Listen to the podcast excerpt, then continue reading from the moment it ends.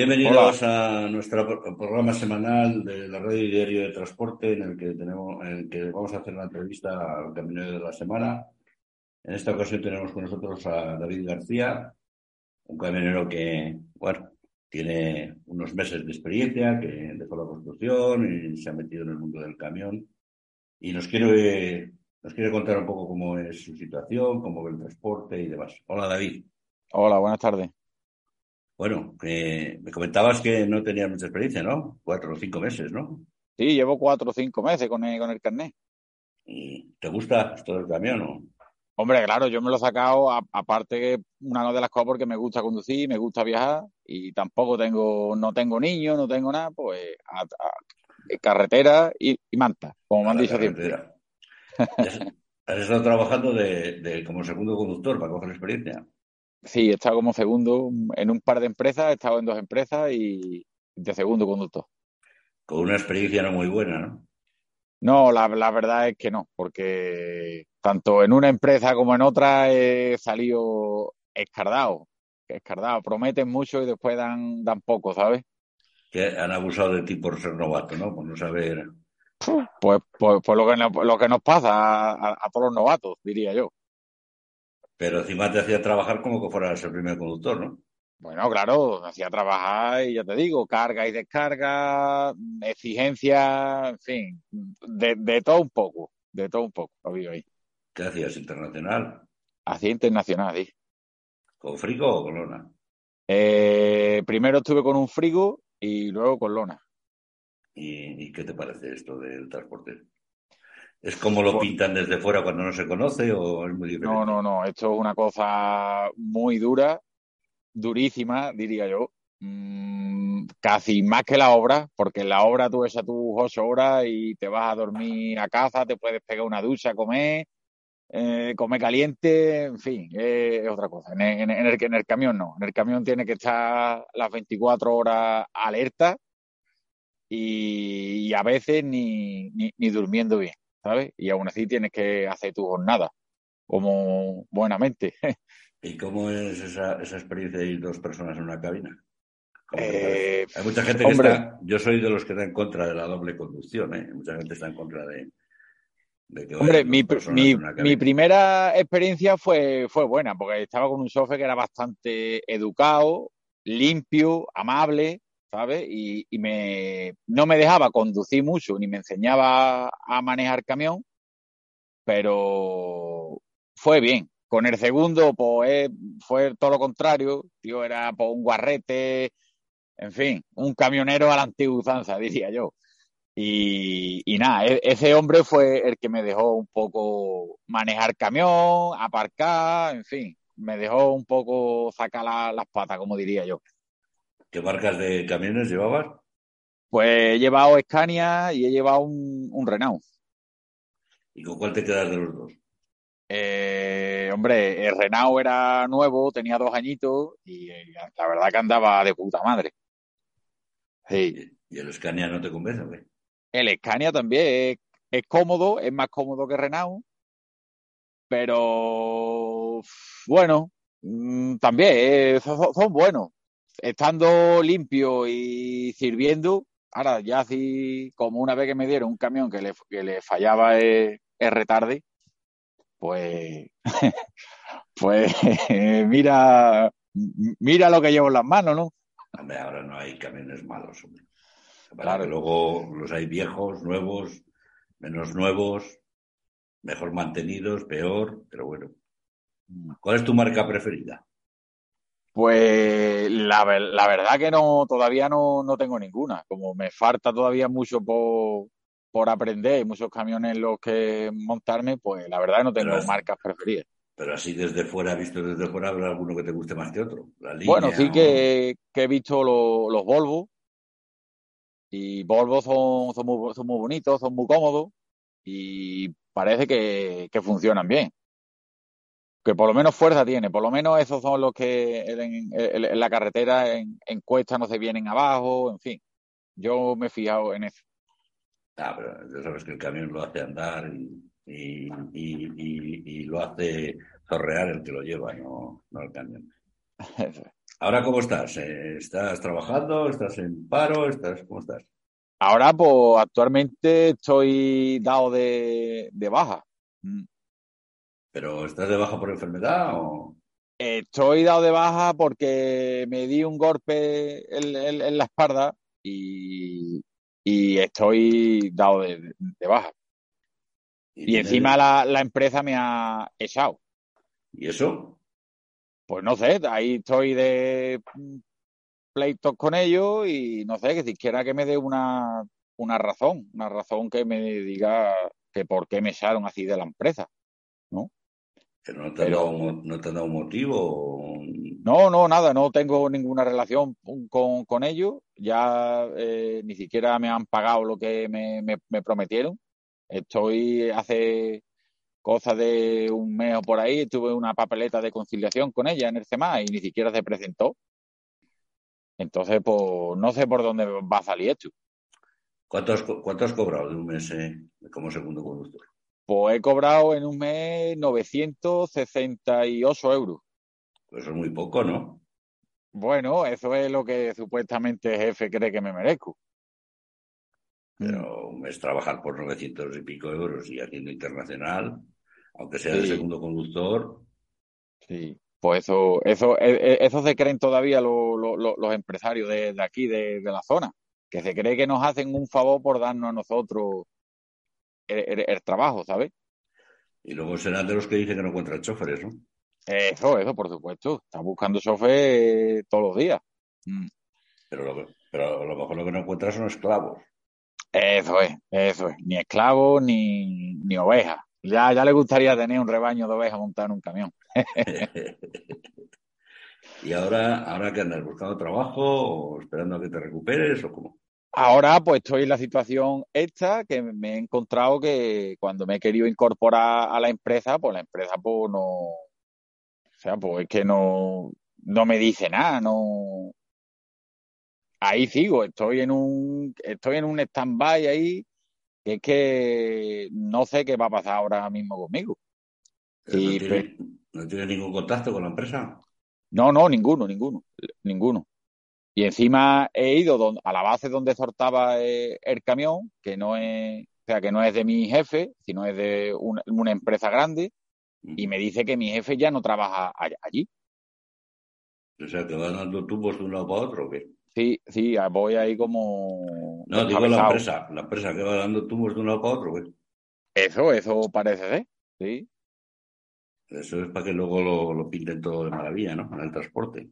Sí, sí, lo pintan todo. Vamos, yo, yo ya, ya te digo, he estado casi tres años intentando ahorrar para poder sacarme el, el carnet y optar a un puesto de trabajo y encima ahora mira todo lo que me está pasando. ¿Cuánto, O sea, te, que- cuánto te ha costado el carnet de conducir? Pues el carnet me habrá salido sobre unos 3.600 cosas así. Y es, es duro, pero eh, sacarlo, por ejemplo, CAP, ¿es complicado? Claro, es complicado. El CAA tienes que dedicarle un tiempo y que no puedes faltar a clase, ¿sabes? Es un curso que es permanente y tienes que estar ahí, creo que un mes y medio, cosas así. Y después mm, estudia, hinchate de estudiar y de hincar los codos, de hacerte y vete a un, a un examen. ¿Sabes? ¿Tú De ciento y pico de, de, de- de preguntas. ¿Y tú crees que es la formación adecuada, solo teoría, o se debería de, también de dar práctica? Hombre, me alegro que me preguntes eso. Eh, se debería dar mucha teoría. Aparte de que no te montas después en un camión y no sabes utilizar un tacógrafo prácticamente. Yo creo que eso es una de las clases que O sea, que el CA práctica- tenía que, que poner. Sí, La práctica es necesaria, ¿no? También. muchísima, muchísima. Mm. Pues, pues claro, ¿cuántas velocidades tenía el camión de la autoescuela con el que sacaste el carnet? Creo que tenía ocho Y luego te montas en uno que era manual o automático. automático. Ah, bueno, si era automático no está complicado. Ya Sí, los luego- camiones, Si, si luego te dan uno de los de cambio manual en ZF de 16 velocidades, ya complicado, ¿no? Sí, sí, el de la autoescuela, ya, ya te digo, casi me cayó la, la, la mano porque tenían ahí la, unas marchas que... Los, Qué los madre camiones de, los camiones de las autoescuelas son para probar, no son para aprender a conducir. Claro. Pues la verdad que, que, que cambia mucho de la autoescuela a, a, la vida real. Pero que eso nos ha pasado a todos, ¿eh? Te acabas el carnet y luego, ya me acuerdo cuando lo saqué, la primera vez que me, que te subes luego y te enfrentas a 16 velocidades y dices, joder, ¿por dónde empiezo? Porque es así, ¿eh? Sí, sí, sí. La realidad es así. Mm. Si luego tienes la suerte de que te enseñe alguien que realmente quiere enseñar, bien. Pero como pilles con alguien que, que aunque vayas de seguro con él en la cabina, te vea como un estorbo, mal. Claro. Pero, pero piensas seguir, ¿no? No vas a abandonar. Piensas seguir. Bueno, yo quiero seguir porque hay una gran demanda en España y en toda Europa y yo creo que alguien me tendrá un buen puesto para mí, ¿no? Alguien me, me mirará bien y dice, usted vaca, ha hecho este sacrificio y eso, pero que vamos, que si no, yo tengo mi, mis manos, que yo me voy a la obra y me busco la, la y duermo todos los días en, en, en mi casa. Sí, porque pero... para, 900 euros a lo mejor está mejor en la obra que en la carretera. seguramente, seguramente no, seguro, fijo, vamos. Porque en el tiempo que estuviste, ¿cuántas veces viniste a casa? En el tiempo que estuve por ahí, estuve, vine mmm, tres veces. En un mes vine tres veces. ¿Y cuánto tiempo estuviste en casa cuando, cuando venías? Pues ya te digo, cumplía las 45 horas y ya me estaban llamando. ¿Y tú eso lo ves justo? Hombre, es el trabajo, ¿no? Es, es el ah, trabajo. Bueno, el transporte es así, eh, tampoco es un trabajo no que lo vea justo, de pero... oficina de, de, de 9 a de 9 a 1 y de 4 a, a 8. Claro. Yo no, vea, veo que, que cobran poco o que sí que tendrían que tener más tiempo para su para dedicarle a su familia, el que tenga familia, más tiempo para pa ello, ¿no? Pero bueno, así nos lo han pintado y, y así no lo tenemos que, que comer. Pero, pero bueno, a mí, desde luego, que no, que no, me, no, no, no me importa.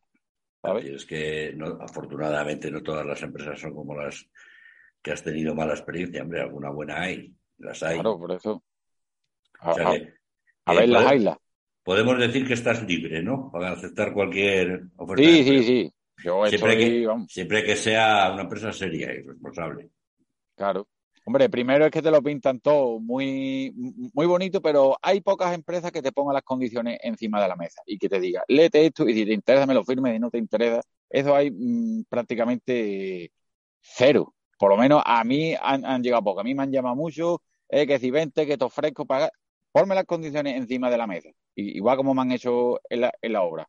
Y si, y si las acepto, firmo y empiezo a trabajar. Y si no me doy la vuelta y me voy. Eso sí, y que, yo el primer mes, te, te, te, el primer mes después de tú haber trabajado, que te, que te den el, el, salario que te corresponde, no el que ellos creen conveniente. Tú lee todo lo que firmes y a ser posible todo por escrito, que lo escrito se lee, la palabra la lleva el viento. Y hombre, lo malo cuando vas a trabajar en una persona te lo van a decir, te lo ponen todo bonito, luego ya irás descubriendo por tu cuenta lo demás, ¿no? ¿Eh? Sí. Al principio todo muy bonito, pero luego ya van saliendo los problemas a medida que, que van pasando los días. Eso es. Pero vamos, estás ilusionado, no piensas abandonar porque has tenido malas experiencias, ¿no? Al principio.